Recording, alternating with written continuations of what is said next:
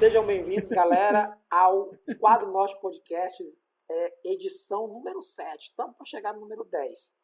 É, eu, Tunico Silva, né, o mestre de cerimônia dessa bagaça, participação hoje do Volney Nazareno, do Alexandre Coelho e o Ítalo não pôde e aí, galera? O Ítalo não pôde participar hoje porque lá na aldeia dele, no interior do Pará, a internet não é muito boa, né? Então nós seguimos nós três aqui, né? E quando a internet lá se restabelecer, né, quando chegar a tecnologia de ponta lá na aldeia do Ítalo, a gente segue adiante com a participação dele também, né? É, se chegou em Coraci, né? Né, Tônico? Se chegou em Coraci, então... né? se Coraci já tem. Oh, é. né? Vamos lá, então, gente. Porque não vai chegar lá no Terra do Ítalo também. Né? Hoje eu fiz um, uma introdução aqui que é a, é a iniciativa Quadrinorte, né? Eu, eu, criei esse nome, né? Vocês nunca viram essa ideia, né? Iniciativa Quadrinorte. Então eu coloquei assim, o Quadrinorte... Bem-vindos à iniciativa Quadrinorte. É, o Quadro Norte é a união de quatro amigos que têm em comum a paixão por histórias em quadrinhos. O nosso objetivo é incentivar, divulgar, apoiar e publicar quadrinhos da região norte, com foco principal em artistas do estado do Pará. Além também de produzirmos conteúdo sobre quadrinhos e cultura pop. Então, isso aqui é o nosso. É, é, vai, pode mudar esse texto ou não, foi um texto que eu que começar a fazer, para as pessoas saberem o que, que a gente quer, qual é o nosso objetivo é texto aqui. editorial. É, sabe? Mas é um resumo aqui, um objetivozinho aqui, sabe? O Pink e o cérebro, né? Eles queriam, né? Dominar o mundo, uhum. né? Nós estamos mais humildes, a gente isso. quer só fazer aqui o nosso ser reconhecido e viver de quadrinho, né? Só isso que a gente quer, tá? Beleza. Tem um foco, né? Beleza, foco. galera. E aí, não esquecendo de dizer, gente, que nós estamos no Spotify, né? Nós estamos no Google Podcast, nós estamos no Apple podcast. Então, você aí que tem 11 mil reais né, e tem um, um iPhone, você pode ouvir o Quadro Norte Podcast. Né?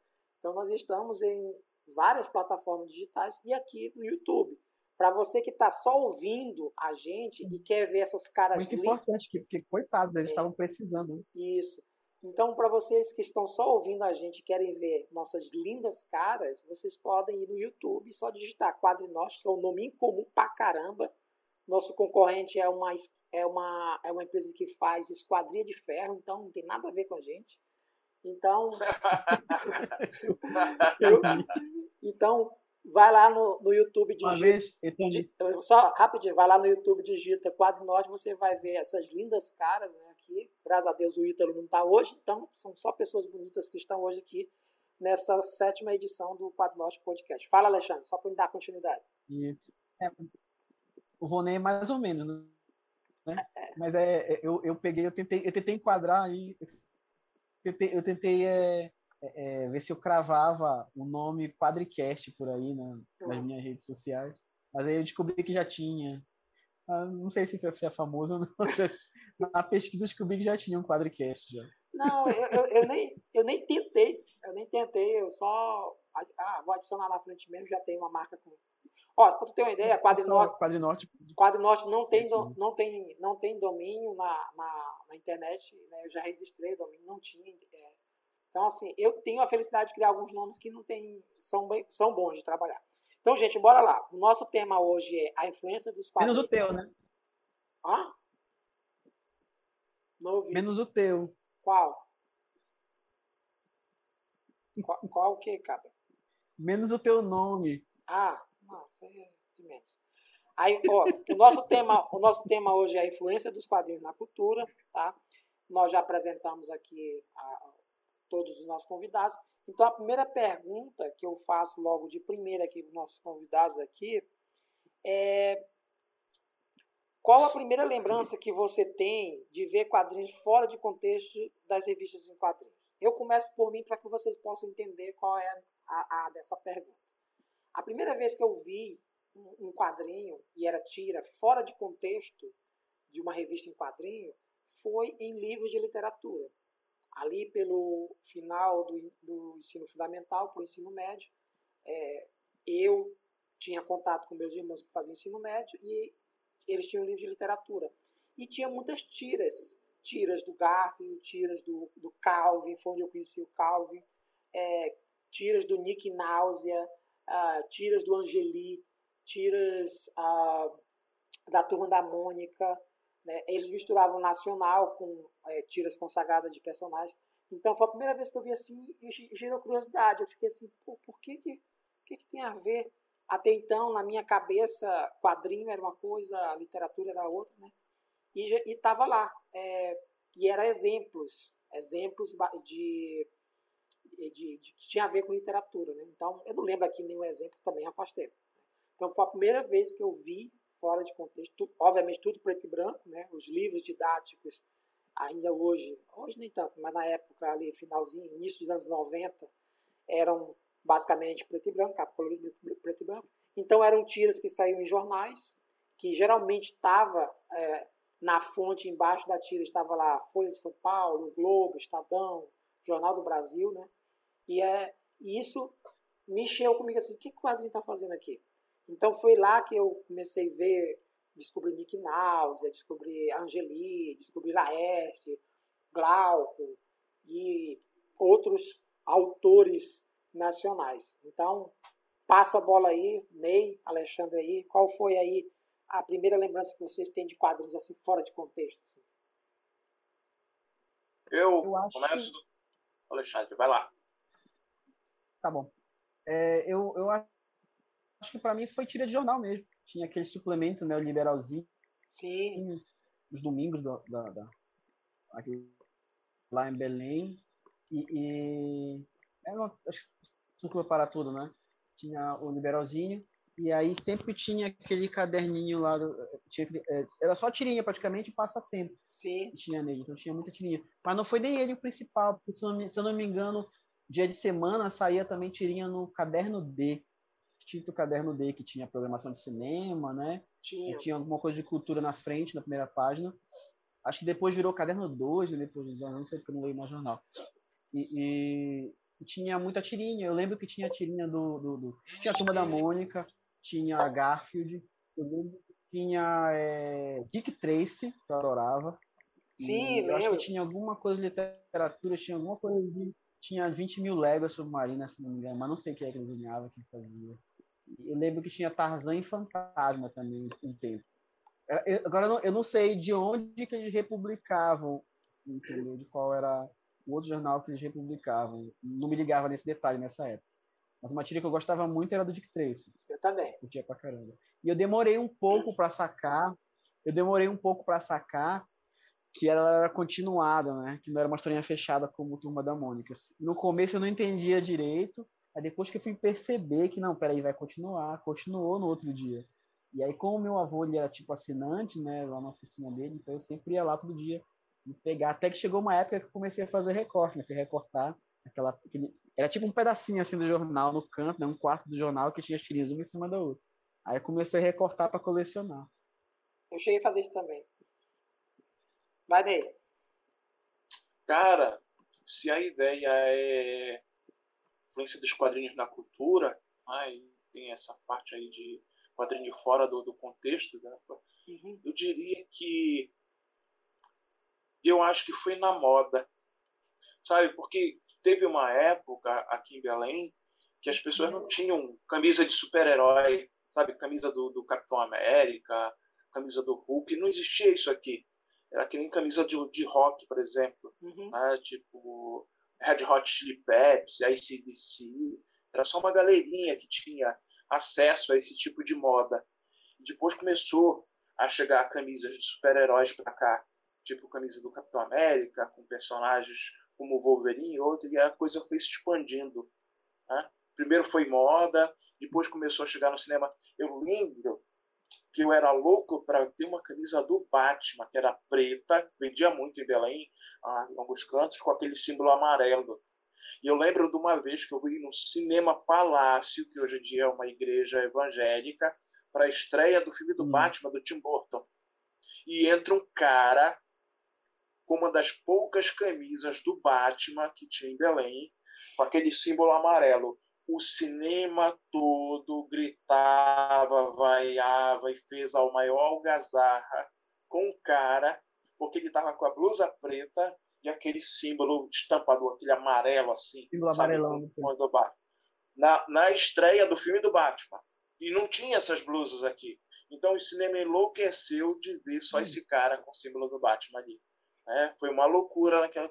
É uma memória marcante aqui na camisa ver a estreia do Batman no Cinema Palácio e esse cara entrando com a camisa raríssima que tinha aqui do Batman. Hoje em dia você encontra em qualquer lugar, né? Mas naquele tempo era uma coisa muito rara. Sabe o que eu lembrei? Essas coisas. Uhum. Fala. falou isso aí, eu lembrei que, que é, para brincar de Superman quando eu era criança, eu pegava uma camisa minha, branca, e eu desenhava com caneta Bic o símbolo no peito para poder brincar, porque eu não tinha, ou pelo menos a gente não tinha dinheiro para comprar, então eu fazia de caneta Bic, eu pintava tudinho para poder brincar. Tu era, e, tu era... Quando, quando é... começou a ter aquelas cuequinhas né, de, de super-herói, já, já, já foi depois, assim. Tu era... é, é... Tu era o termo... Vai. Tu era o termo usado no, no, no direito, tu era hipossuficiente, tu era pobre. E é. depois que eu entrei para a universidade, eu e o André, André Siderfal, a gente notou uma coisa. A quantidade de Ei, gente só um parênteses aí, que usa nos dias de hoje. Ney, Ney, só um parênteses aí. O André é o. André, André Siderfal, é o, o, é o desenhista. Ele é Bolsonaro, né? É, sim. então não fala o nome dele aqui, então, por favor. Ah, bom.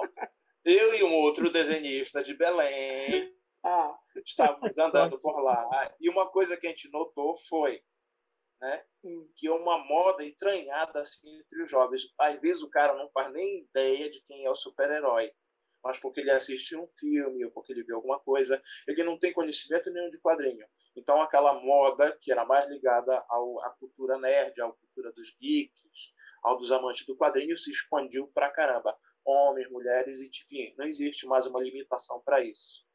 Né? Uhum.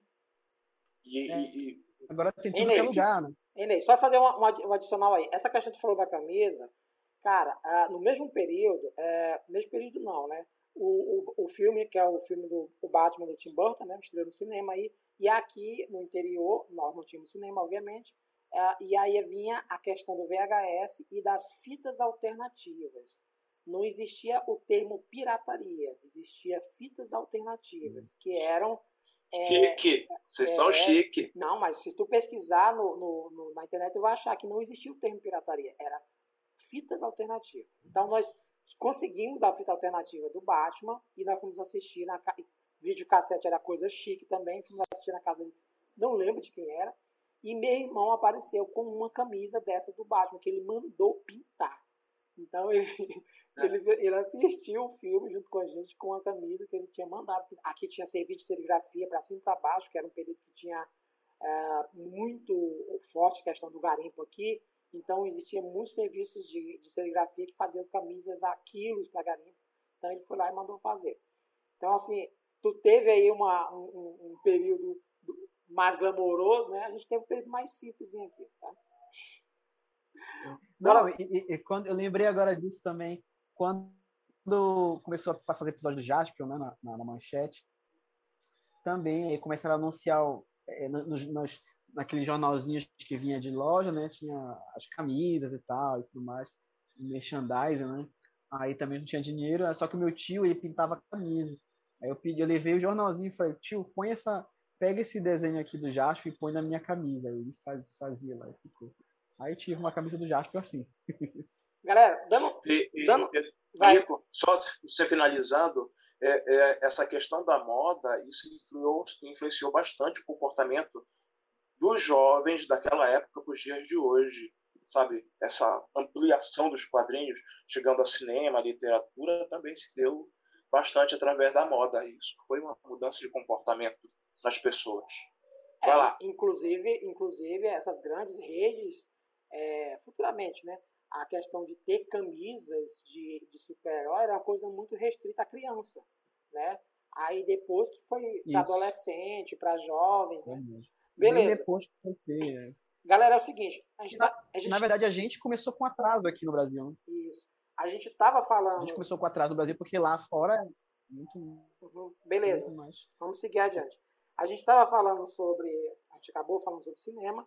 E o, pro, e o próximo tema aqui tem a ver a influência dos quadrinhos no cinema. Né? Uh, eu, nós já falamos algo parecido né? no primeiro é, quadro do nosso podcast, a gente falou sobre filmes do cinema que tinha a ver com quadrinhos que mexeram com a gente, mas isso aqui é uma pergunta mais ampla, né? É aquela de lá para trás assim que vocês lembram que teve uma relação. Eu lembro que quando eu, eu era uh, ali na minha pré-adolescência, eu assistia o Batman, do Adam West, uh, na Globo, e eu não lia quadrinho do Batman ainda, né? até mesmo porque meus irmãos eram gostavam de quadrinhos, mas eu lembro que em casa sempre tinha quadrinhos mais da Marvel do que da DC. Ah, então, assim, eu lembro que eu não, eu não fazia muita relação do quadrinho com o cinema.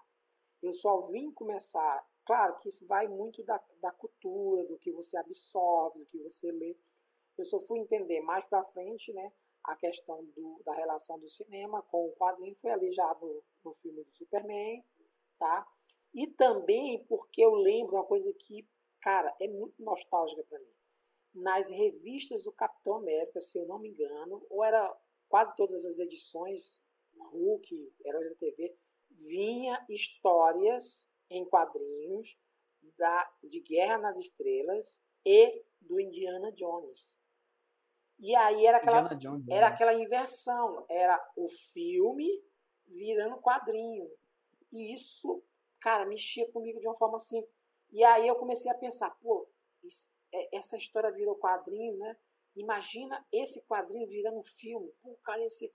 Então, isso mexeu muito e eu lembro que assim era, era um hoje eu entendo que era uma estratégia de marketing filha da mãe né era era expandir o universo tanto do Indiana Jones como do, do da Guerra nas Estrelas ou Guerra nas Estrelas era Guerra nas Estrelas não era Star Wars na época não era chamado Star Wars é. era Guerra nas Estrelas então era expandir e você fica, e aí eu tentava ficar é, ligando, né? Mas isso aqui não tinha ligação direta, né? Era, era um universo expandido. Tinha naves, tinha personagens que você encontrava, Chewbacca, Luke, mas não era histórias. Eu nem, eu acho que essas histórias nunca nem tem, teve alguma reação, Canônica, é, no, é, relação com o cinema. Mas enfim, Indiana Jones e, e Guerra Estrelas, cara, isso foi muito interessante. E assim, aí depois, obviamente, com o passar do tempo ali, eu fui entendendo né, a relação. Aí, logicamente, que o Superman foi para o cinema e eu sabia que existia uma distinção né, do cinema para o quadrinho. Né? Eu não sabia dizer o que, que era, eu sabia que era diferente. Era o quadrinho, era uma coisa, o cinema era outra. Né? Eu até achava que o, o, o, o Christopher Reeve não era tão forte e musculoso como nos quadrinhos. Né? E aí, só que eu né, eu sabia que existia uma diferença, mas não sabia. É, era uma adaptação, não sabia direito. Já no Batman, já mudou um pouco. No Batman já foi uma coisa mais fiel. O, Tim Burton pegou o símbolo do Batman, né, que era aquele Batman mais pop, né, e tacou num, num estilo meio dark, meio uh, uh, aquele estilo dele do, do, do meio Tim, gótico, né? é, gótico do, do Tim Burton e, e fez uma coisa com uma referência muito do quadrinho. Acho que foi o primeiro filme que eu me lembro assim é, de herói que tinha uma referência muito grande com os quadrinhos, né? A questão do Batman é, atirar os bumerangues dele, os apetrechos dele, né? E aí, claro que tem aquela questão do, do uniforme ser uma armadura, né? Para poder ele é, se defender de outras coisas, coisas e tal. Então, isso eu já, já entendia melhor isso. Mas aí eu lembro que o Batman deu aquele pulo, aí eu lembro que a sequência. Isso não é. Não é eu, não tô indo aqui de, uma, de um sentido. É, como é que se diz assim? Cronológico certo, mas eu lembro que o próximo, é, o próximo filme que, que, me, que me pegou de jeito assim foi Homem-Aranha, cara. Homem-Aranha eu assisti no cinema, já em Santarém, tive, é, fui passar um. Dos anos 70?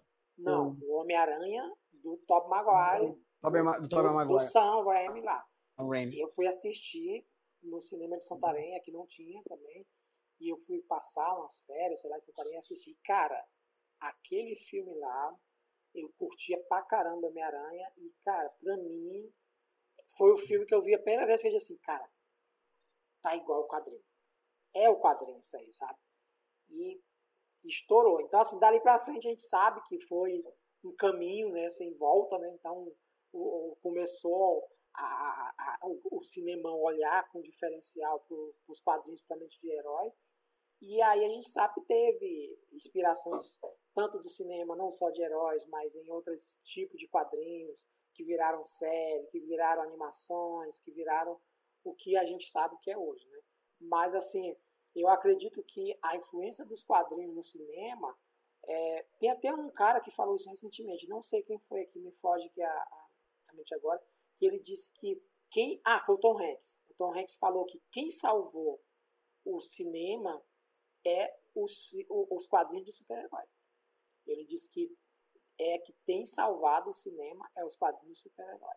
E eu concordo com ele que eu acho que se o cinema existe hoje, do jeito ainda entretenimento de massa que a gente vai assistir na tela grande, os filmes baseados em quadrinhos de herói têm uma, um, um, uma colocação aqui primordial nessa, nessa linha.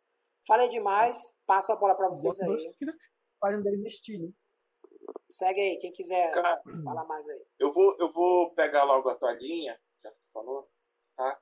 É, eu, com 10 anos, engraçado, né? O nosso estado ele tinha muito cinema. A nossa cidade em Belém, eu, eu fui fazer um trabalho algum tempo atrás, tiveram mais de 30 cinemas aqui em Belém, por aí. Sabe, eu estou jogando assim por alto, mas foram muitos cinemas que tiveram. Aqui em Coraci, por exemplo, a gente teve dois cinemas, se não me engano que era o Cine Ipiranga, e tinha um segundo cinema que eu não consigo lembrar o nome. Tá? E aí, com 10 anos, eu ia muito no cinema para assistir filmes do Tarzan. Tá? Tarzan, Trapalhões, é o que eu assisti aqui. Mas eu dei a sorte, Tonito, de assistir o Homem-Aranha dos anos 70, que é esse que o, que o Alexandre falou, no cinema. É o era o longa-metragem. Era o mesmo que passava na TV?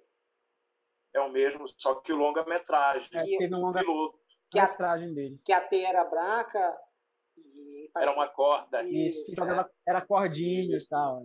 Isso. E de, de novo não tinha nada esse Homem-Aranha, era um homem mesmo ali, né? Uhum. Não tinha nada de adolescente uhum. nem nada. Diferente do Tobey Maguire.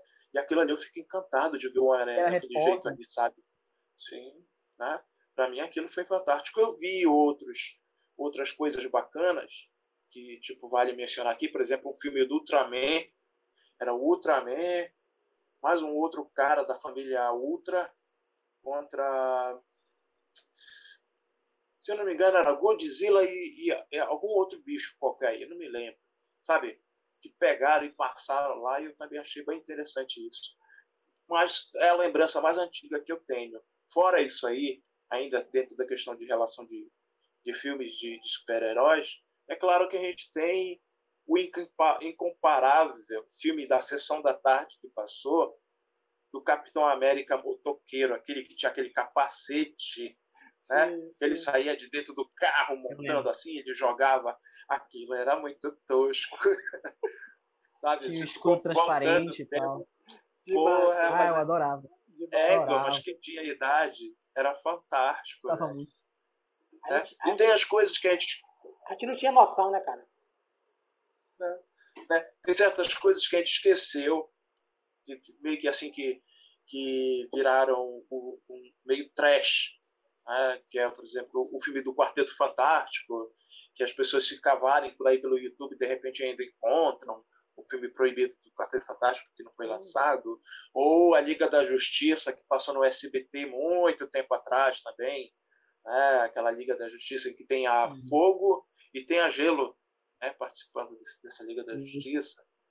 Mas aí o que me lembra mesmo assim de cabeça é o Homem-Aranha que eu assisti no cinema. né? E é claro, é o Batman do Tim Burton, que eu devia estar lá com meus 16, 17 anos, talvez, que eu assisti. E aquilo foi marcante pra caramba pra mim. Tá? Vai aí, Tonico. É o Alexandre, vai, Alexandre. Cara, é, é porque a minha relação do quadrinho com o cinema, ela vem começar, é, de, sim, de relacionar com o quadrinho, né? Como fonte, como base, vem depois. Porque, por exemplo, quando eu assisti, por exemplo, Superman na, na televisão, é, eu não tinha, até aquele momento eu não tinha aquela relação de que é, a fonte era o quadrinho, entendeu? Que era uma adaptação. Para mim, eu entendia como se fosse uma coisa que tivesse vários lugares diferentes. Às vezes até pensava que o filme é que era o principal. Eu acho que foi mais lá pro Batman mesmo que eu já vim começar a notar essa questão de diferença de adaptação né, do quadrinho. E, e, e, essa questão do Tonico aí eu acompanhei também, que ele falou do Star Wars, né, do Guerra das Estrelas, nos quadrinhos eu também vi. Inclusive, eu até eu estava aprendendo a ler ainda, então para mim W e M era a mesma coisa. Então o Luke para mim era Luke Skywalker. Eu via, eu via no filme, eu via como Luke Skywalker. Aí eu via no quadrinho, ah, mas por que o nome dele não é Skywalker? Por que tá Skywalker aqui? Aí eu, criança, né, não, não fazia aquela relação da letra W. Né? Acho que, se não me engano, é nem que nem o X-Men. Né? Isso, é que nem o X-Men. É. A gente passou um tempão X-Men, X-Men. É. Aí, e, então, só, só, depois quando chegou, por exemplo, no, no, Batman, é que eu já vi notar. É, não, eu lembro também que eu, eu, eu cheguei a comprar adaptação de, de, de filme para quadrinhos, né? Eu lembro, que te, eu lembro que o primeiro que eu vi foi o do Robocop. Sim. É, e aí depois tinha do Robocop, que saiu até numa aventura e ficção, que era grande. Assim, sim, sim. Revista. Não saiu como Robocop, foi dentro da aventura e ficção. Aí depois teve a adaptação do Batman que eu vi. E aí já fica. Porque assim, eu sempre fui muito. Desde criança eu era muito nerd. Eu sempre notava as nuances, os detalhes, assim, sabe? Inclusive, minha esposa fez um, um, comigo um teste recentemente aí. De, de, se eu lembro. Se eu reconheço trilha sonora de filme. Eu, trilha sonora de filme, para mim, é, é desde sempre. Desde pequeno eu já notava. Já, por exemplo, o, o, o Tonico, o Tonico já, o Vonei falou do, do Homem-Aranha dos anos 70. Se quiser, eu, eu cantarola a musiquinha dele, se quiser. Não aquela Ai, famosa Homem-Aranha Homem mas a música a trilha sonora, a trilha sonora que toca dentro dos episódios, nas cenas, eu sei cantar também. Não, não, não. Eu lembro de todas as músicas dos séries que eu assistia filme não, tudo. Não precisa. Mas não, vou precisa, falar. Não precisa. Eu tô avisando. Mas isso é para notar que tinha detalhes pequenos que eu notava. Por exemplo, o Capitão América do, do, do que tu falou, dos, do lado, acho que era uns 70, aquilo lá, né? 80. Mas passava, eu assisti no SBT, e eu notava, por exemplo, que o uniforme dele no primeiro filme era um, no segundo era mais fiel ao quadrinho. Esse tipo de coisa eu notava, entendeu? Isso foi importante para mim, essa percepção, porque foi aí que eu comecei a notar da relação né, do quadrinho ser o material fonte, né? E, e, e, aí depois quando eu vi no Batman, tinha aquele detalhe, por exemplo, que no filme o Batman, o Coringa que matava é, os pais dele, quando na verdade no quadrinho nunca foi.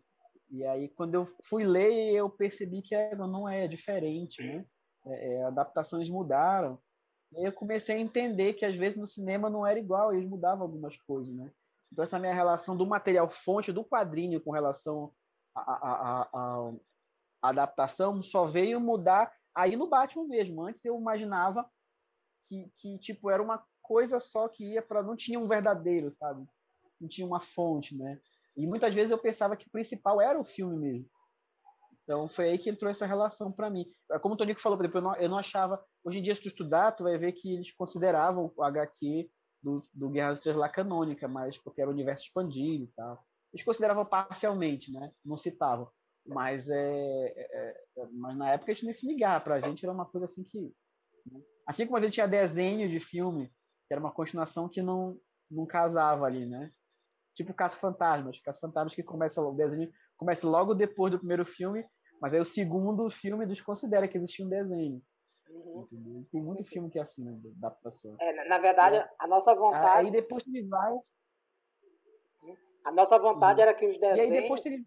é, a nossa vontade era que os desenhos, tanto animados como quadrinhos da Guerra nas Estrelas, como do Indiana Jones, tivesse a ver com os filmes, né? É, mas na verdade não tinha, né? A gente pegava hoje em dia a gente tem esse conceito do universo expandido, que vai para várias mídias. E na época também, o, quem começou isso foi o Guerra das Estrelas, mas aqui a gente não sentiu muito isso. Quando tinha era desenho, geralmente o desenho depois saía a sequência do filme e desconsiderava completamente o desenho e tal.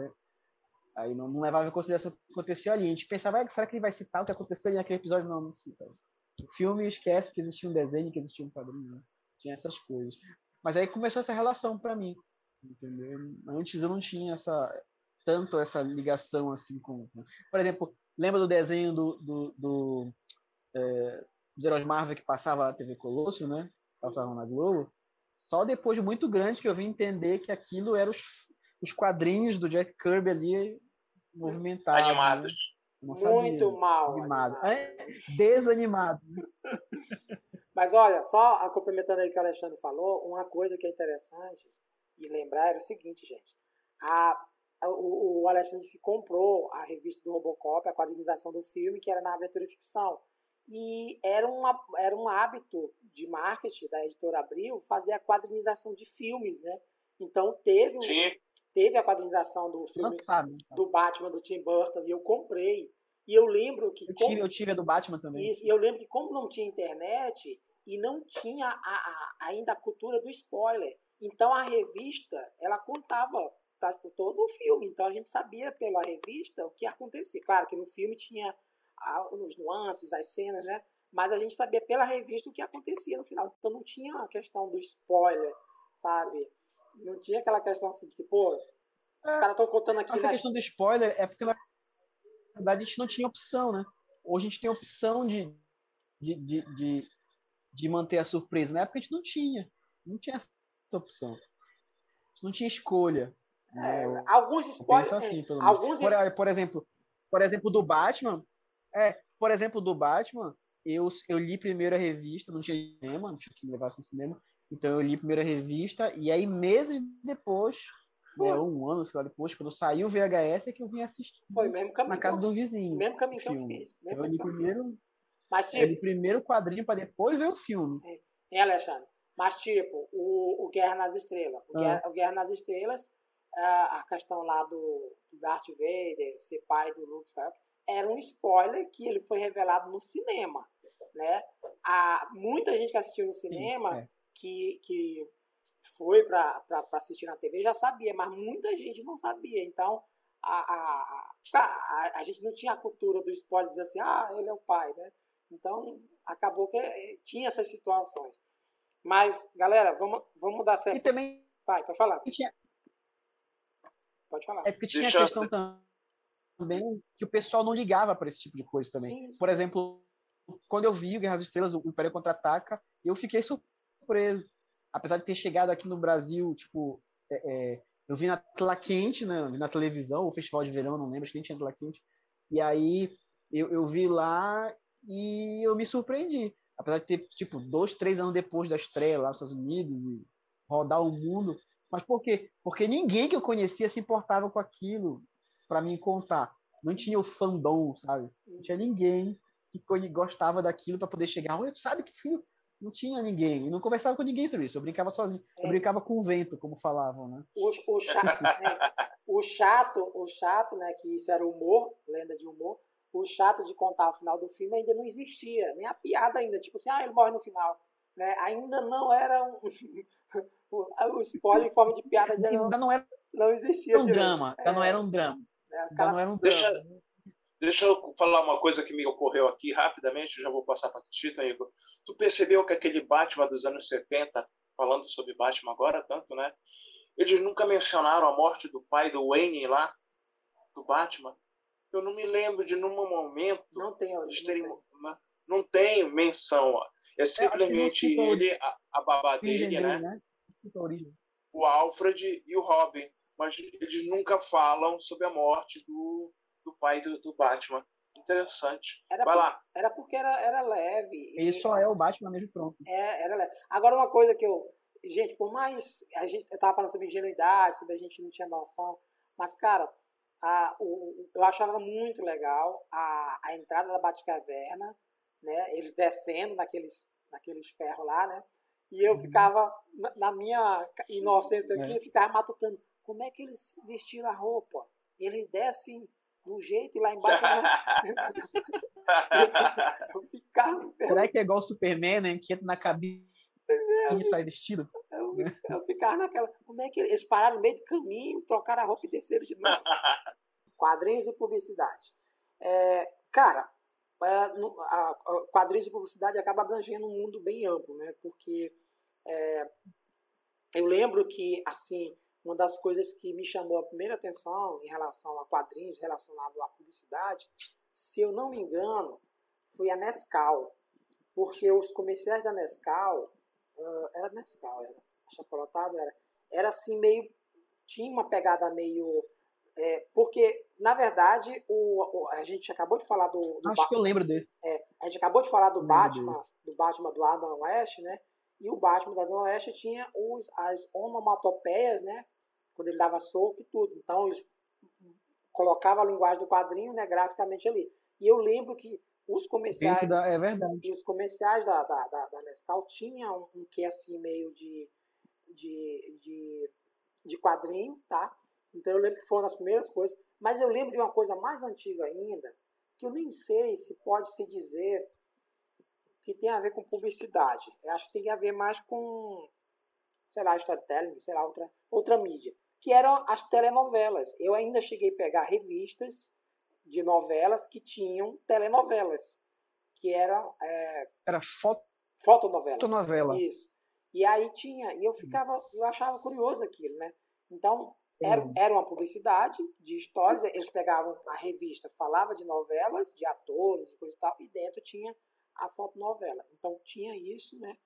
E aí também, eu lembro que uh, uma das coisas também chama, começou também me, me chamou muita atenção eram é, propagandas que tinham quadrinhos que falavam de algum produto. Às vezes era bolacha, biscoito, é, coisas voltadas para crianças, adolescentes. Né? Então tinha quadrinhos. Eu não lembro aqui de cara aqui de, cabeça logo alguns, mas eu lembro que tinha é, essa, essa pegada em alguns produtos, né? Isso me chamava muita atenção. E também quando misturavam é, personagens, né, de quadrinhos famosos é, para fazer propaganda de alguma coisa, como pegar Superman para fazer é, divulgar uma outra coisa, né, que eu não lembro aqui de cabeça também. Então, assim, foi uma das coisas que eu lembro muito. Mas, assim, entrando na publicidade, e eu trabalho com publicidade já há mais de 20 anos, cara, uma das coisas que eu lembro que até hoje, né, tem uma influência muito grande é os balões, balões de diálogos usados nos quadrinhos, até hoje tem uma representação gráfica muito forte. Nós temos o símbolo do WhatsApp, é um balão, nós temos o símbolo, aliás, bate-papo de uma forma geral, tanto em celular, tanto com aplicativos como em messages da vida, é, é, tinha a, a, o simbolismo é. do, do, balão. Né? Então, eu acho que provavelmente no meio publicitário, o ícone de quadrinho que tem uma vida mais longa é o balão. Que até hoje o balão é símbolo balão. De, de, conversa, de, de diálogo, de bate-papo. Praticamente todos os aplicativos de mensagem eles tiveram seu momento que teve a logo formada por um balão. E esse balão não teria surgido sem os quadrinhos. Não é verdade? A referência é, é dos, é dos quadrinhos. diretamente de lá. É, então, assim. É do quadrinho. A, é, é. e aí, a gente, traçando um paralelo, tem as onomatopeias, que são usadas, é, às vezes, para criar um, um riso, criar um, uma coisa diferenciada em vídeos mesmo, em live action. Então, talvez seja a segunda opção, né? É, o ZZZ de dormir, né? É, o, o aquele é, não é mais tão usado, né? O balãozinho de pensamento, que é mais voltado para é, desenhos, quadrinhos infantis e cômicos, né? Então, assim, muitos simbolismos que estão dentro do quadrinho que acabaram criando uh, um espaço na publicidade e que eu tenho certeza que muita gente hoje nem sabe, né? Tem muita gente que nem sabe uh, ver o símbolo do WhatsApp, não, não, vê aquele, aquele círculo com a setinha do lado, não sabe que é um, um balão que foi inspirado nos quadrinhos. Então, eu acho que a publicidade, é. For, é, fora isso, obviamente, né, a gente sabe que tem, é, é se a gente for trazer para os bastidores, né, o, principalmente do cinema e também principalmente na publicidade, o storyboard é um quadrinho contando como é que vai ser feito aquele audiovisual, né? Então, até hoje é muito forte o storyboard para é, as agências passarem para as produtoras como é que vai ser aquele comercial, né? Então, da onde vem storyboard, né? Obviamente está na cara né? dos quadrinhos, só com outro nome. E eu lembro, eu lembro, cara, que é, eu lembro que eu vi um making off do Indiana Jones e quem o, Spielberg é que fazia o storyboard dele, ele desenha, né? então ele fazia. E eu vi um, uma revista, acho que era na Sete, coisa e tal assim, e cara, eu fiquei maravilhado, de assim, é o próprio diretor que faz o storyboard dele, pô, foda. Então assim, é outra linguagem, né, que foi levada e até hoje é usado, né, cara? Mesmo que seja usado de forma às vezes digital, né, mas até hoje é muito forte. É, é, é, esse, essa, essa forma de explicar. Eu lembro nos making off da Pixar, eles fazem um paredão assim, né? De, de, de vários quadros, né? E eles vão contando a história do filme, né? Daquela animação, olha, tá aqui assim. Aí tem uma cena explicando que vai ter uma câmera fazendo isso, o cara vai dar um pulo. Então, é, um, é uma das grandes referências. Fora também, né? Que o, o, a linguagem do quadrinho, no audiovisual, o quadrinho ele é cheio de enquadramentos, né, de composição.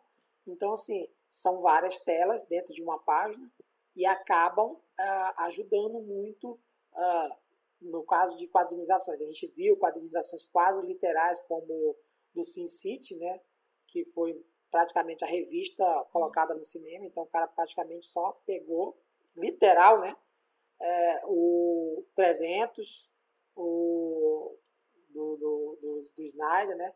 O Watchmen também que ele fez, literal, né? Então, colocou aquela mesma... Não estou dizendo que isso é bom ou ruim, mas a linguagem ali influenciando o cinema de uma forma bem fiel, bem literal. Né? Então, assim, eu falo isso como uma forma de publicidade também, né? Porque o cara que pega um quadrinho que gostou, como o Watchmen, né? E vai assistir e vê que é a mesma coisa, o cara fica, oh, cara, eu quero ver porque tá, tá fiel ao quadrinho, né? literal. Então, assim, até hoje, é, eu acredito que a publicidade ainda bebe muito nos quadrinhos. Isso eu estou dando uma lapidada, né? E eu jogo para vocês, obviamente, e isso é para atiçar a memória de vocês. O que vocês falam aí que remonta a memória de vocês aí? Eu, eu lembro o seguinte, é, engraçado que esse nosso, esse nosso podcast parece muito podcast de velho boomer, né? Gente lembra muita coisa do passado.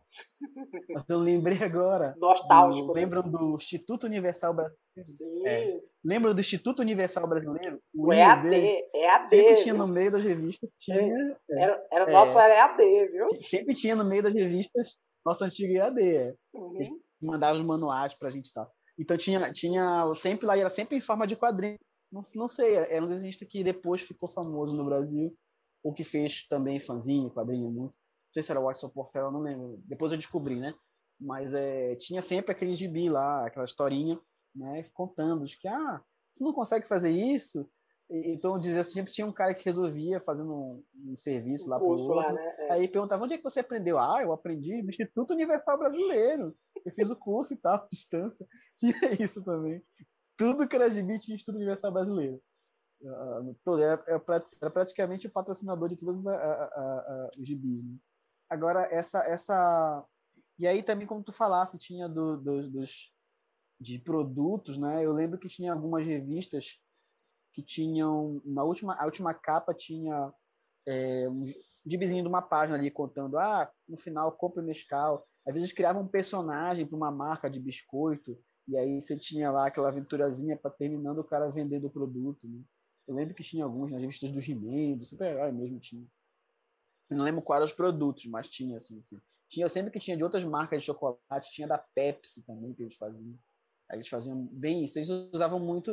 Agora a questão de usar linguagem, como tu falou, acho que tu abrangeu bastante coisa. E eu digo que isso vem desde, desde a pop art, né? Desde a pop art que vem isso. Quando o Andy Warhol começou a usar as artes gráficas, e depois o Roy Lichtenstein começou a usar é, a própria, a própria linguagem do quadrinho da retícula, né? Do, do Vamos, da impressão. Mais, na frente, a gente, mais na frente, hein, Alexandre? Mais na frente, já... na frente a gente vai entrar em, arte, em artes plásticas aí. Segura essa daí. É, pois é.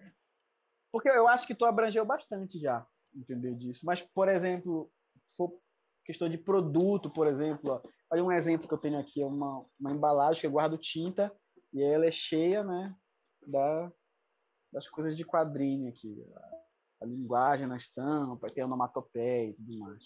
Então ele está sempre presente.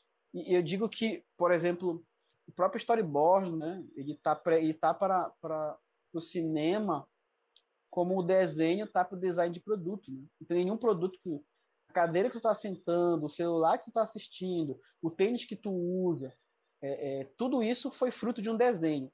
Né? Teve um desenhista por trás que fez ali o desenho para depois virar o produto, todos. E, e, e, no caso do cinema, do audiovisual em geral, é, o storyboard tá tá para ele como o desenho tá para o design de produto entendeu? Não tem como você, você não faz filme comercial, é, é, nada, nenhum audiovisual você faz hoje em dia sem, sem praticamente sem, sem storyboard. Né? Eu conheço eu conheço YouTubers que até para gravar às vezes alguns vídeos mais roteirizados eles fazem o storyboardzinho do momento que vão mostrar tal produto e tal, gesto que eles vão fazer. Então tá aí direto para gente, né? Nessa questão quadrinho está muito presente em tudo. É aquela história que a gente vai ver depois, mas sobre a importância da arte na vida da gente, né? Porque está em tudo que é lugar, não tem como viver sem. E o quadrinho como linguagem artística não é não é diferente. Beleza. Alguém está imprimindo aí alguma coisa? É tu, Alexandre? Tá, tá um sonzinho de impressora, eu acho. É meu ventilador, quer que eu desligue? Não, é, se puder. Está fazendo um barulho aí desgraçado. Tá. Eu desligo. É, é só fazer a minha um... cara vai ficar um pouco é... cara de pupum. Não, vai tirar mais. Está terminando já. Fazer um adicional aqui. Um adicional quando tu falou. Depois tu passa um fio. Passa é. um fio Quando tu falou adicion... o Instituto Universal Brasileiro, no início, as histórias em quadrinhos eram fotonovelas, depois que virou é, é desenho. Mas deixa eu contar um adicional. Ah, é, deixa eu contar um adicional para vocês que não dá para fugir disso. No Instituto Universal Brasileiro, é, meu irmão chegou a fazer é, o, curso de desenho artista publicitário, tinha as revistinhas aqui, eu aprendi algumas coisinhas, beleza. Mas aí eu sempre quis fazer Instituto Universal Brasileiro, assim, era aquela coisa de, pô, um dia eu... Aí eu ia sempre, ficava vendo os cursos. Aí tinha um curso de rádio, eletricista de rádio e tal, que vinha um rádio para montar, né? E aí eu fiquei curioso, porque aí, ah, tinha, é, é, aí tinha um de TV e tinha um de videocassete. O videocassete já era bem mais na, Aí eu fiquei pensando, cara, se eu fizesse de, de videocassete, será que vinha um videocassete para me montar? O de TV, será que vinha uma TV para me montar? não vinha, cara, porque o rádio era uma coisa simples, né? E eu ficava nessa matutando. Só que não, é. eu, eu lia lá, procura, procurava. será que vem? Não, não vem, cara. Sabe? Puta merda. Não, tem tá, manutenção. Né? Mas sim, vai. Eu sabia que eu só cheguei a ver uma vez. Eu só cheguei a ver uma vez um manual desse do Instituto Brasileiro na casa de um amigo estava estudando para a universidade ainda. Aí na casa de um amigo eu tinha um lá jogado, assim, acho que era do pai não. dele, sei, até de eletrônica. Olha. Mas fora isso, nunca, nunca cheguei a ver o manual, kit, nem nada, assim. Olha. Tipo, o, meu, pai. Não conheci ninguém que, que, tenha feito. O meu pai era garimpeiro, ele chegou a, a, a comprar o curso de secretariado, uma coisa assim. E ele, ele tinha vontade, meu pai não tinha vontade de ser garimpeiro, ele queria trabalhar em cidade, coisa e tal. E ele, eu, nas coisas dele, eu lembro que a gente chegou a ver um, um, um curso, era secretariado, não, não era secretário, alguma coisa assim. O meu irmão chegou a fazer, hum, comprar o de, o de é, desenho artístico publicitário, e mais na frente ele comprou um de fotografia e um de serigrafia, que eu não lembro se era do Instituto ou se era de um concorrente, porque tinha concorrente, o Instituto tinha concorrente também. E ele fez o de fotografia, ele chegou a montar estúdio em casa. E o de serigrafia, eles ensinavam tanto a fazer o filme caseiro, para você fazer a tela, como mais na frente a, a emoção para você fazer a revelação. Então, é, é, eu lembro cursos, e eu aprendi também junto com meu irmão. Ney, vai aí, Ney, tua vez aí. Cara, eu não lembro assim, de imediato, de qualquer coisa associada pelo menos na infância, na adolescência, a história em quadrinho. Mas a história em quadrinho, para mim, associada à publicidade, foi muito importante. Depois do primeiro quadrinho que a gente lançou, meio que assim, portas se abriram para a gente dentro das agências de publicidade em Belém. Sabe, a gente chegava lá, apresentava o que a gente sabia fazer e de imediato as pessoas queriam trabalhar com a gente. Elas queriam associar alguma ideia do cliente deles a um quadrinho produzido por nós. O único problema é que ainda nos dias de hoje as pessoas tendem a confundir o que é quadrinho, o que é caricatura, o que é ilustração, elas não sabem direito o que é que elas querem. Pô, Tonico, eu quero te convidar para fazer um quadrinho para mim, quero te contratar. Tu chega lá, não é um quadrinho, é uma caricatura, ou é uma ilustração, sabe, é um retrato. Para elas, tudo é quadrinho. Então, falta esse entendimento das pessoas a respeito disso. Mas a agência de publicidade, em geral, nos pagava muito bem pelos quadrinhos que a gente fazia. Apesar de que em Belém né, a gente tem esse problema ainda do pessoal querer pagar pouco em algumas agências, mas isso aí varia de, de, de empresa para empresa. A gente sempre foi muito bem remunerado pelo nosso trabalho enquanto quadrinista associado a, grandes nomes de empresas em Belém. É isso que eu, que eu tenho mais em mente no momento. É, é, reforça. Inclusive, acho que o primeiro trabalho que. É, reforçando o primeiro trabalho que eu fiz publicitário assim foi uma, uma cartilha lá para aquela farmácia azul é, que, que o Tonico tra... Aquela que a gente não pode falar o nome. No, no marketing. Aquela que a gente não pode dizer o nome. Isso, é. essa mesmo. Não, eu ia, eu ia falar disso. A gente fez a é. cartilha é. e depois tu fez uma, uma outras cartilhas para um hospital também, não foi, Alexandre? Então, é, e aí a gente. hospital. É, é e aí a gente já. A gente, eu faço só um tópico e a gente já entra na educação também, com a, com a quadrinho, que é a questão de que é, a música, bandas né, que beberam nos quadrinhos, e, e, deixa, e não deixa de ser publicidade, como a banda Blitz, que o linguajar dos, do, da, da, dos discos, dos clipes, cara, era um puro quadrinho. A capa dos discos da Blitz era tinha uma referência muito com quadrinho. Até a logo dele é muito. Parece um splash, parece uma onomatopeia. E assim, já andando nesse mesmo caminho aí, cara, a Armação Ilimitada, que é a série dos anos 80. Lula e Juba. Isso. Era isso, né? É, a série Armação, Lula, a série Armação Limitada, cara, ela tinha uma influência demais dos quadrinhos, na edição, hum. na, na. Nossa, era vou parar para assistir agora, a narrativa dela lembrava muito o quadrinho, sim, né? Fotografia. Sim, era muito. E aí também entrava algumas Eu vezes. Tinha o quadrinho. Viu? Tava, assim. Era, então, é, e aí, gente, entrando aqui na área de educação, é, quadrinhos e educação, e a gente pode emendar já artes plásticas também, porque acaba tendo uma ligação e também porque o tempo está curto. Mas assim, nós, nós falamos inicialmente aqui, né? Eu falei que a primeira a, contexto assim, de quadrinho que eu vi fora foi a questão de quadrinhos em livros de literatura. E eu lembro de uma referência aqui que eu, tava, eu ia falar para vocês sobre a questão do, das cartilhas, que a gente acabou de falar, né? O governo, né, em nível de independente, uhum. Eh, quer fazer campanhas de, de, de é, divulgar alguma coisa, né, usa muito a questão dos quadrinhos. A última que eu lembro, ah, quando teve aquele problema da gripe, né, é, suína, não lembro, né? No Brasil, eu estava em Belém, nessa mesma empresa que o Alexandre falou aí, grande rede de farmácia, e nós chegamos a pegar uma revista em quadrinho que estava na internet disponível sobre cuidados com a gripe, e nós pedimos direitos autorais e reproduzimos ela. Então, os quadrinhos como forma educativa, né, de, de mostrar para o povo, é, bem didaticamente, situações, é uma coisa muito de praxe até hoje. Né? é, em se usar em campanhas. Então, a, eu já relacionando com a educação. Né? E aí a gente sabe que a educação também, a importância do quadrinho na educação na leitura. Né? Eu é, cresci, a minha leitura se desenvolveu lendo histórias da Marvel, lendo histórias da Turma da Mônica, lendo histórias do, da Disney, né? Então isso me ajudou pra caramba no desenvolvimento, a importância da educação nesse sentido. E a gente sabe a importância dos quadrinhos na educação até hoje é, para a formação de, o desenvolvimento da leitura. Minha filha, ela lê bastante livros, mas ela tem os quadrinhos ali que eu sempre compro para ela, a turma da Mônica Jovem, a, turma, a Mônica Tradicional. Então isso tem é, um, um fator muito importante. E já pegando aquela questão que o Alexandre falou, emendando aqui artes plásticas também, né?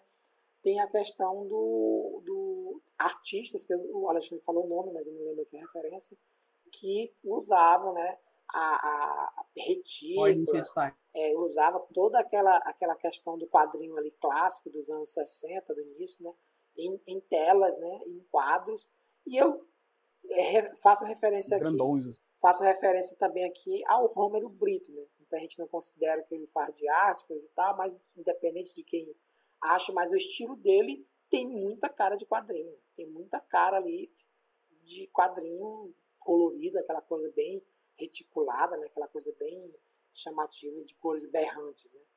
E então assim. E Tonico, pode falar. E exagera esses elementos gráficos. Eu tenho, eu tenho um problema. Liechtenstein fazia, eu, eu tenho um problema com o Liechtenstein, porque eu fui fazer uma pesquisa. Eu era fã dele quando eu era adolescente, né? Achava o máximo aquelas imagens que eu via. Depois que eu cresci, me formei em arte e tal, daí eu tive que apresentar um trabalho sobre quadrinho e, e arte, daí eu fui pesquisar a respeito dele. Foi que eu descobri que ele trazia isso, ele praticamente ele só fazia reproduzir, né? De lá da, da dos é. quadrinhos de Vitar, é, Pulp Fiction, Pulp Fiction de amor, é, quadrinho de amor que tinha. Ele só fazia é. transportar o quadro por inteiro para a serigrafia, fazia lá e apresentava. Ele não chegava a dar os créditos, pelo menos, da onde ele não, ele não, pois é. Essa foi a falha dele, mas a questão é que ele, o que ele fazia era ressignificar o quadro, entendeu? O problema dele foi que ele não, não acreditava no original, mas não deixa de ser um trabalho artístico, né? Porque ele estava ressignificando. Acho que não tira o valor, mas era safadeza. A gente vive numa, vivia numa época que a safadeza era maior também. Né? Não, é, é, é, é fazendo, é, é, fazendo uma relação com isso que tu falou aí, deixa, só falar aí. Deixa eu só te contar uma curiosidade. Uma curiosidade. Hum. O, o Ed Arrow, ou melhor, o Liechtenstein, ele, se não me engano, ele era, ele era adepto de um outro estilo. Se não me engano, era impressionível, coisa parecida. Só que ele não se deu bem. Né? Aí, pai, ele começou a desenvolver a parte dos quadrinhos.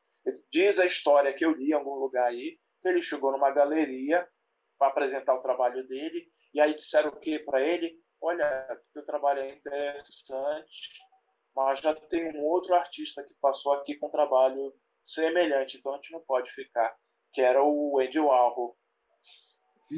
Tá? Muita coisa ele não conseguiu apresentar. Eu não me, não me lembro Porque o Andy Warhol também é a mesma coisa, né? Tu falou, por exemplo, dele copiar do Andy Warhol, é a mesma coisa. O Andy Warhol ele também não ele, ele, não tirou a foto da Marilyn Monroe, ele pegou aquela foto da Marilyn, que já era famosa, pegou a embalagem de sopa, que era famosa, e só fazia assim, ressignificar, reproduzir, né? Fazer. É, cara. Usar coisas que já existiam, né? Era é, tipo uma reciclagem. Tem, assim. tem, a questão do, do stencil, né? O stencil usado no grafite é, é o cara pegar, de, tipo, um stencil famoso que nos anos 80, 90, que eu via muito, era do Spirit, ele correndo. Então, é, e, claro, tá na parede, uhum. tá na parede, mas virou, virou é, o, o, o Bansky lá. O Bansky, ele, claro, ele tem a, a, a, ele, é, ele, faz, a, ele faz a, a, referência dele lá, mas eu digo assim, o stencil tem muita coisa que é cópia e pronto, vira, claro que é parede, né? Mas tem alguns que não é parede, que vira quadro e ninguém dá o título, ah, nem do fotógrafo talvez, porque extensos são. O cara nem diz da onde. Ele, são é. desenhos feitos de foto. Às vezes ele, ele, o cara ele cobre por cima da foto para tirar assim, a silhueta e não acredita né, de onde veio. Só que hoje. Só é, hoje existe direitos autorais e existe advogados mais é. atenados. Eu lembro de um, caso clássico aqui no Brasil, que era de um cara que ele ficou bêbado e fizeram um vídeo dele, não lembro. Isso virou meme, virou, aí virou estampa de camisa. Aí chegou um advogado com um cara e disse assim, olha, estão usando você, sua imagem devidamente para e você está ganhando nada. Aí o cara começou a processar Deus e o mundo e tiveram que tirar vídeo, tiveram que é, deixar de fazer camisa com o cara e tudo. E, ele, e o cara ganhou uma grana. Tá? Então, assim, é, é um, um, um, termo que o Alexandre falou. Res, como é que é, Alexandre, aí o termo? ressignificar. ressignificar. Que não cabe hoje mais não, viu? É. Hoje o negócio não, não cabe mais Hoje em dia é mais pesado tentar, tentar fazer passar essa.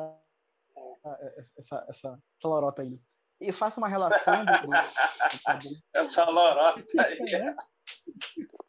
Essa lorota aí. Eu faço uma relação do quadrinho com a educação, porque o meu trabalho de conclusão de curso ele foi sobre, é, sobre cartilhas, né? sobre quadrinhos educacionais, educativos. Eu, eu faço a relação, eu chamo assim. Eu digo que são quadrinhos instrucionais ou quadrinhos educativos. Né? Porque, na verdade, para mim, eu faço a relação da, da, do uso da arte sequencial para você instruir ou ensinar alguma coisa, passar um conhecimento, sim, sim. entendeu? Além né, do, do, do, roteiro em si. Eu faço essa relação. E aí eu vou buscar desde lá da época medieval, né, dos das luminuras, que são os desenhos que ilustravam livros e bíblias, né? A gente passa pelo, pelo próprio vitral, que os próprios vitrais de igreja que já são considerados hoje em dia como exemplos de arte sequencial, entendeu? E, e qual é o que, é que estão ensinando? Estão ensinar ali a vida de Cristo, né? Vou falar de religião, e, e enquanto que, o, que, o, que os, os, as luminuras não eram feitas só com cunho religioso, tinham muitas luminuras que eram feitas nos livros, como se fossem manuais para ensinar valores, né? costumes, tinha até luminuras em livros que ensinavam marcenaria, por exemplo. É, é, então, isso já remete desde lá o uso, né, o uso da imagem primeiro, e aí depois de um certo período vai se começar a usar a sequência de imagem, que é o que tem mais a ver com quadrinho, quadrinho é sequência, né?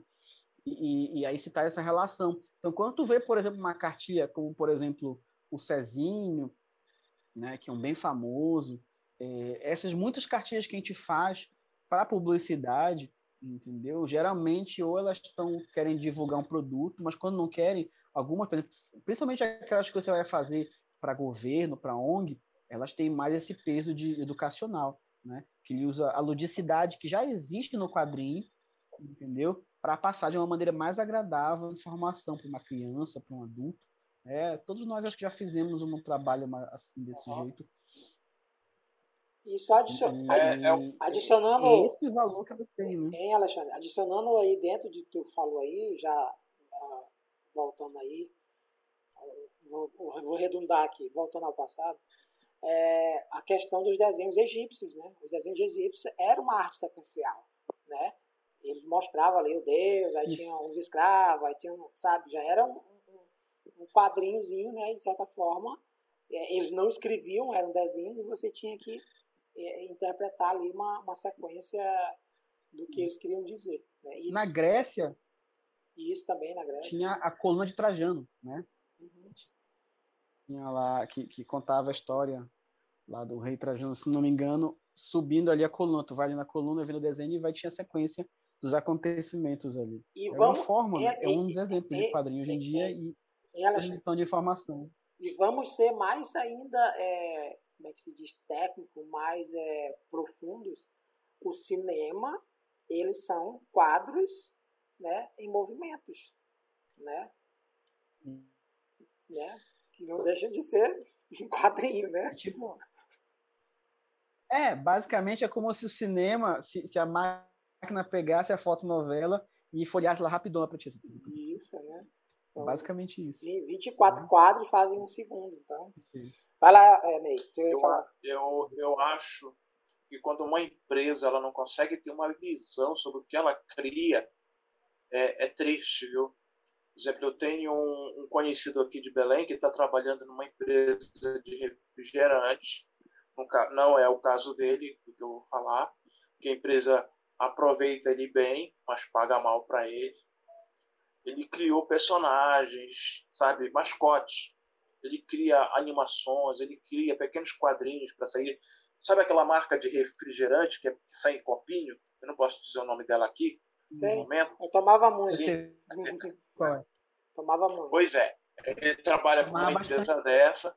Na época da universidade também. E aproveitam e aproveitam ele muito bem lá. Ele criou mascote, ele cria pequenas animações, quadrinhos, tudo. Né? Aí, mas é uma empresa que está sabendo aproveitar ele, apesar de pagar mal, né? pelo tempo. Não está sabendo de... remunerar bem, né? Isso. É, porque eu já me disse, ele trabalha pra porra lá. E ganha, não ganha muito bem, não, é, de acordo com o que ele realmente deveria ganhar. Mas o que é que eu quero dizer? Não está em posição de, de largar, né? Uhum. Olha, quadrinho é uma das, das culturas mais populares que existe no mundo. É o que o Alexandre falou agora há pouco, que ele é voltado assim para uma leitura mais fácil, mais didática, mais simplória, para estar tá se comunicando com as pessoas. Eu, fiz, eu lembro de um quadrinho que eu fiz para Infraero, que era Perigo Aviário. Tu já ouviu falar de Perigo Aviário? Eu vi esse. Eu vi eu, esse. Eu vi o quadrinho. Eu não sabia. Eu, eu, eu não sabia o que era Perigo Aviário. Né? Ah, e a cartilha acabou fazendo, sabe o quê? Me ensinou sobre perigo aviário, porque eu tive que pesquisar.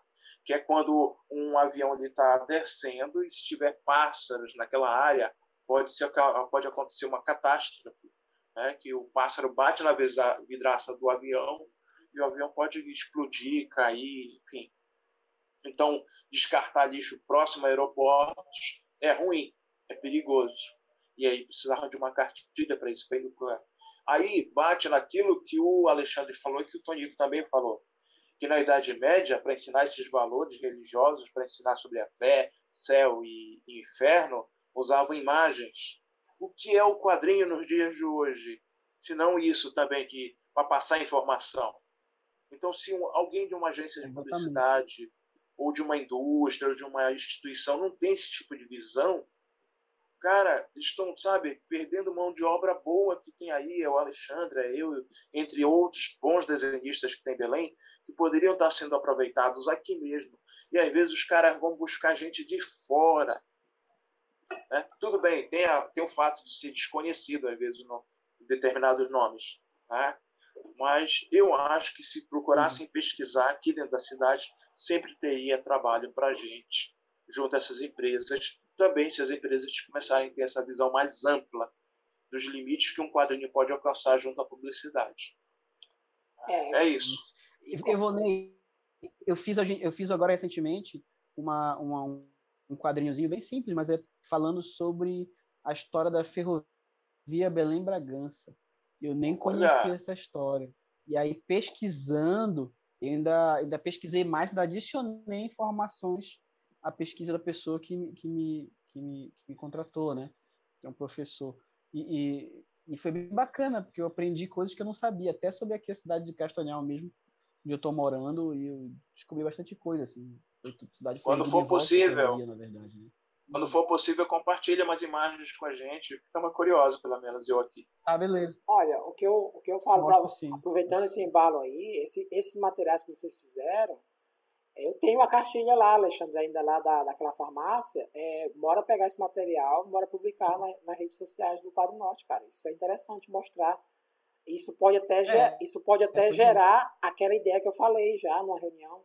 É, mostrar que nós também estamos dispostos a, a a, é, fazer ideias, transformar elas em quadrinhos, tanto para empresas como para pessoas físicas. Então, isso é interessante. Ah, e com esse choro de vocês aí por trabalho, é que a gente encerra agora esse assunto, né? e assim, cara, é, é, tem um, um, podcast que eu, que eu curto muito, que é o Braincast, que os caras falam bem assim, o Merigo, é, ele termina falando assim, temos um podcast? Terminou o assunto, temos um podcast. Eu acho que é isso, né? É o que a gente pôde dar uma lapidada sobre quadrinhos. Temos. Né? E agora, galera, da, a gente vai entrar na parte aqui mais rapidinha, que é o Dicas Culturais. Quem tiver a sua dica aí, levante a mão. Né? Semana, Fala, Alexandre. semana passada, no episódio passado, eu dei, eu dei a dica de, de, de o canal do YouTube com curtas-metragens, né? Eu vou fazer assim agora, porque eu sigo vários, então de vez em quando eu vou estar tá mostrando um aqui, né? falando sobre um aqui. Eu passei, falei do Dust no último programa, hoje eu quero falar do Crypt TV, que é um que só curtas de terror, muito bem produzidos, assim, são ótimos.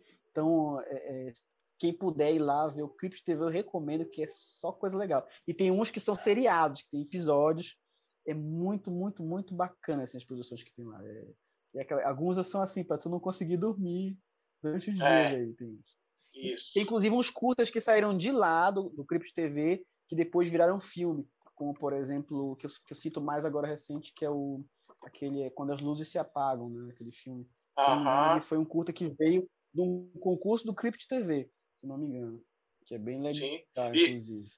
Acrescentar então, uma coisa à tua fala, Alexandre. A atriz desse curta aparece no filme do cinema. Tu já viu? Ah, não, eu não vi o filme ainda, só vi o curta. Eu quero ver. Tu vai ver, tu vai ver a mesma atriz no filme do cinema. Ela aparece, ela faz uma ponta ah, lá. Legal, bacana. bacana. Tá, minha vez. Mas assisto porque tem muita coisa bacana lá que pode virar longa-metragem futuro também. Fala, Ney. Até o Mama, né? Mama também foi um curta que virou filme. Mama. fala aí. É. Sim, eu vou, eu vou indicar para vocês um filme recente que eu assisti, gostei muito. Quem curtiu Zubiland, lembra do Zubiland? Sim. Né? Lembro. Tem, inclusive, um ator lá que eu esqueci o nome dele, que é um dos caras sacros lá do Zubiland, que aparece também nesse outro filme, que é o Amor e Monstros, da Netflix. Assistam. É Jorge alguma coisa, esqueci o ah, nome do cara. Agora, que tá no Zubiland. Ele, ele tá no Zubiland e ele tá nesse filme. Que vocês vão encontrar alguma, alguma semelhança entre os dois filmes. Mas é um filme muito divertido, cara. Efeitos especiais, monstros, uma história de romance. O típico herói que é o pateta no início acaba tomando jeito no decorrer do filme, tá? Se tornar o cara mais, mais fodão. Fodão, né? É uma história muito agradável de se ver. É, ele começa como o cara que é o, que é o pateta da história e ele vai crescendo enquanto personagem e já se torna uma outra pessoa no fim. Enfim. Né? Que se não gostou do Silente, vai gostar desse aí, Amor e Monstros. Pode investir nesse filme. Beleza, galera. Deixa eu dar a minha dica aqui rapidamente para a gente não ter que é, fazer outra gravação só para fazer o final aqui. Ah, a minha indicação é. Eu, ia, eu, eu vou indicar rapidamente a Black Hammer. Black Hammer é, é uma história em quadrinho de heróis que é ah, muito bom, né? Jeff Lemire, Jim Armstrong e Dave Stewart, é, da Intrínseca. E são quatro edições, se não me engano. É, e, cara, é, uma, é mais uma, um universo de super-heróis, né?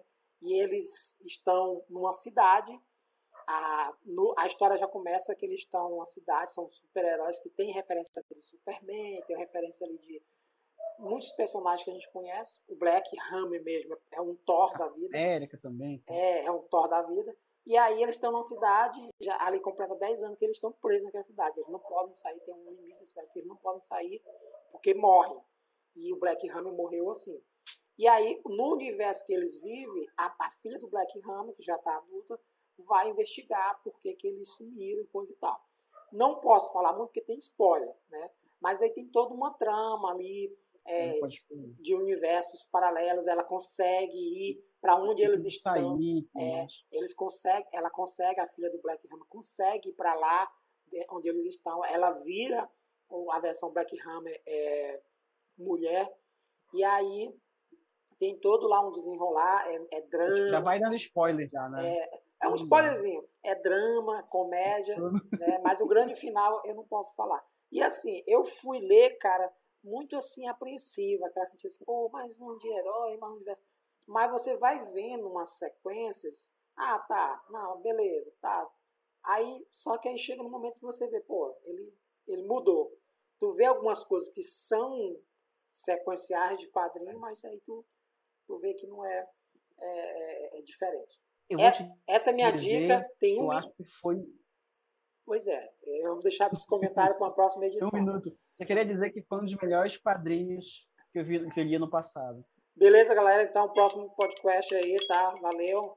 E um abraço.